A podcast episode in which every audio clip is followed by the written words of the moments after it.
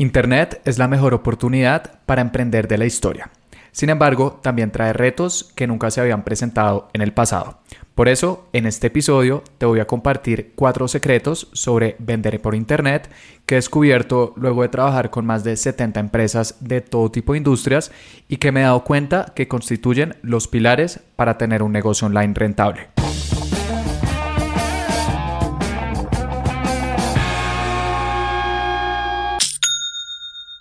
Hola, bienvenido a Aprende y Vende. Mi nombre es Felipe y el objetivo de este podcast es ayudarte a vender a través de anuncios de Facebook e Instagram, compartiéndote cada semana, puntualmente los jueves, cuáles son las estrategias que utilizo con mis clientes para que tú también las puedas aplicar con tu negocio. Y el día de hoy quiero volver un poco a las bases sobre cuáles son cuatro descubrimientos que he tenido eh, durante toda mi experiencia sobre cómo vender por Internet para que tú también los puedas aplicar. El primer secreto que quiero compartirte es la clave está en la retención. Gracias al Internet, las barreras de entrada para emprender casi han desaparecido.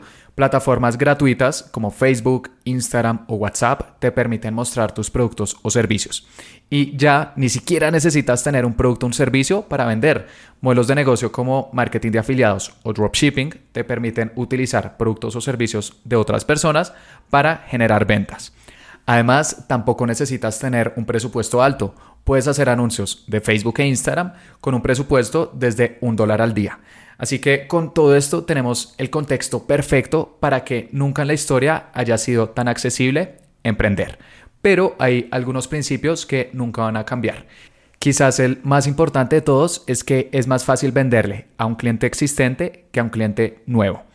Cuando uno está empezando a vender por internet, está totalmente enfocado en conseguir nuevos clientes y eso no tiene nada de malo.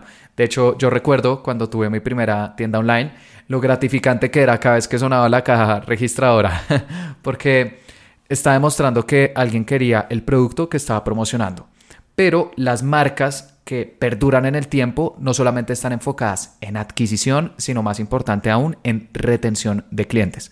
Se han hecho diferentes estudios al respecto y por ejemplo, uno que hizo Harvard descubrió que es entre 5 y 25 veces más costoso venderle un cliente nuevo que un cliente existente.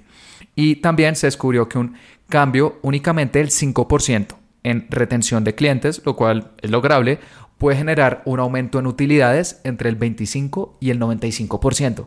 Así que si únicamente estás generando eh, esa primera venta, pero no estás fidelizando a las personas que te compran, vas a tener un negocio muy vulnerable porque no vas a tener clientes fidelizados y en el largo plazo puede que hayan competidores que te los quiten. Y es por esto que hoy en día se está diciendo que la retención es la nueva adquisición, porque el canal de ventas más poderoso de la historia no es Facebook, no es Instagram, no es Google, es el voz a voz, porque las personas confiamos más en otras personas que en las empresas. Y la única forma de generar este voz a voz es si las personas quedan totalmente satisfechas con nuestro producto o nuestro servicio. Y de hecho yo creo que la retención empieza mucho antes de la compra. La retención empieza desde el primer momento que las personas ven tu marca, con tu primer anuncio, con tu primera publicación orgánica, la primera vez que te escriben por WhatsApp, la primera vez que visitan tu página web, la primera vez que te compran. Intenta sobreentregar en cada una de estas interacciones porque cada vez que alguien interactúa con tu negocio, o tu marca se está creando o tu marca se está destruyendo, alguna de las dos. Y esta marca, esta comunidad de personas fieles a ti, van a ser el escudo que te proteja el día de mañana de tus competidores o de cualquier cambio que haya en estas plataformas. Y esto es algo que únicamente descubrí con el tiempo y me he dado cuenta que es una constante con todas las empresas eh, con las cuales he trabajado y que están generando resultados consistentes. El segundo secreto que te quiero compartir es, las plataformas cambian, los humanos no. Siento que marketing digital tiene dos caras. Una cara que es las plataformas que utilizamos. Y esta cara todo el tiempo está cambiando. De hecho, en marketing digital un año parece que fueran 10 o 20, por lo rápido que va todo. Y claro, es importante mantenernos actualizados para poderle sacar el máximo provecho a todas estas plataformas que tenemos a nuestra disposición. Pero hay otra cara que no cambia y es los humanos, esa parte de psicología, La mente humana evolucionó hace miles de años y desde entonces no ha cambiado prácticamente nada. Así que también es muy importante que entiendas la parte de psicología de marketing, de comportamiento del consumidor, que hace que las personas nos decíamos por una empresa y no por otra. Porque estos son principios que siempre van a aplicar, porque detrás de cada pantalla siempre va a haber un ser humano. Cuando yo empecé a vender por internet, em, al principio me enfoqué únicamente en las plataformas. Quería aprender todos los trucos posibles en Facebook, en Instagram, en WhatsApp, para poderle sacar el máximo provecho. Y debido a esto, el rendimiento de mis anuncios era muy inconsistente. Había días que vendía, otros que no, otros días sí, otros días no, pero era porque únicamente conocía una cara de la moneda. Cuando empecé a aprender sobre em, estos principios de psicología, de comportamiento del consumidor, cuando empecé a leer libros de publicidad de antes del Internet, fue cuando pude empezar a generar resultados más consistentes, porque conocía la parte de la tecnología y la parte de la psicología que implica este trabajo. Y de hecho, los mejores marketers que he conocido siempre eh, balancean ambas caras, saben perfectamente cómo sacarle el máximo provecho a las plataformas que utilizan y se mantienen actualizados, pero también entienden perfectamente a sus clientes y por qué los eligen a ellos. El tercer secreto que te quiero dar es monitorea las otras áreas de tu empresa. Cuando estás empezando, creo que deberías emplear el 80 o 90% de tu tiempo en marketing, porque un emprendedor en el fondo es un vendedor. Pero cuando tu empresa ya está generando ventas consistentes y necesita crecer, tienes que aprender sobre otras áreas que también son importantes, como por ejemplo impuestos, importantísimo, eh, finanzas para asegurarte que no te quedes sin flujo de caja, logística si vendes productos para asegurarte que tienes suficiente inventario ahora que tus ventas están aumentando, Tienes que aprender sobre seguimiento comercial y recursos humanos para poder contratar personas con anticipación, especialmente si vendes servicios, y asegurarte que puedas entregar lo que estás vendiendo. Y todas estas áreas también son necesarias para poder hacer escalar nuestros negocios. De hecho, estas últimas semanas me han preguntado bastante como Felipe, ¿cómo escaló eh, mi negocio? Me está yendo bien, pero cada vez que intento aumentar el presupuesto de mis campañas, como que no me da resultados. Y cuando hablo con estas personas, eh, me he dado cuenta que muchas veces están enfocados únicamente en la parte de marketing, que está perfecto, es como eh, ese caballo que está tirando del carro.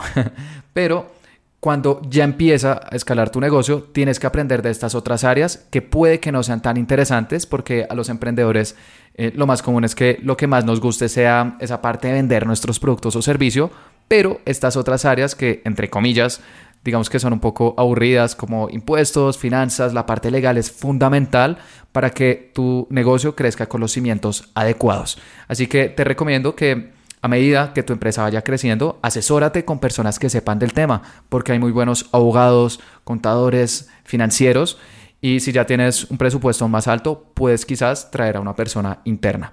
De hecho, estoy cuadrando una entrevista con un abogado sobre cuáles son los impuestos que se debe tener en cuenta cuando se vende por Internet, porque este es un tema que genera muchas confusiones y que si no se tiene claro puede llegar a quebrar a una empresa en el largo plazo.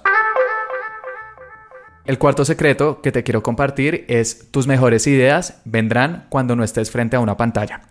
Marketing tiene una parte de creatividad, de pensar cuál es el texto, la imagen, el video que le vamos a mostrar a las personas para que compren nuestros productos o servicios. Pero cuando yo empecé a vender por internet me bloqueaba bastante, especialmente cuando ya llevaba muchas horas frente a un computador, me quedaba como al frente del Word o de la plataforma de anuncios de Facebook e Instagram sin saber eh, qué escribir. Entonces, un proceso que he descubierto que me ayuda bastante es el siguiente. Y es que cuando quiero promocionar una empresa, lo primero que hago es aprender todo lo que más pueda sobre esta. Entonces leo sobre esta empresa, veo sus perfiles de Facebook, Instagram, su WhatsApp, su página web, sus emails, eh, los comentarios que le han dejado sus clientes pasados. También eh, me gusta espiar los anuncios de su competencia a través de una herramienta que se llama la biblioteca de anuncios de Facebook e Instagram y que expliqué en el episodio número 31 de este podcast. Y una vez tengo toda esta información, me gusta desconectarme, cierro el computador y me pongo a hacer actividades que no necesitan que piense, entre comillas, como por ejemplo ir a comer algo, ir a jugar con mi perrita, yo tengo una perrita, ir a una terraza que hay en mi apartamento y simplemente respirar un rato. Y de hecho si estoy muy cansado, me gusta eh, irme con mi perrita a un parque que está acá al lado y caminar 30 minutos o una hora.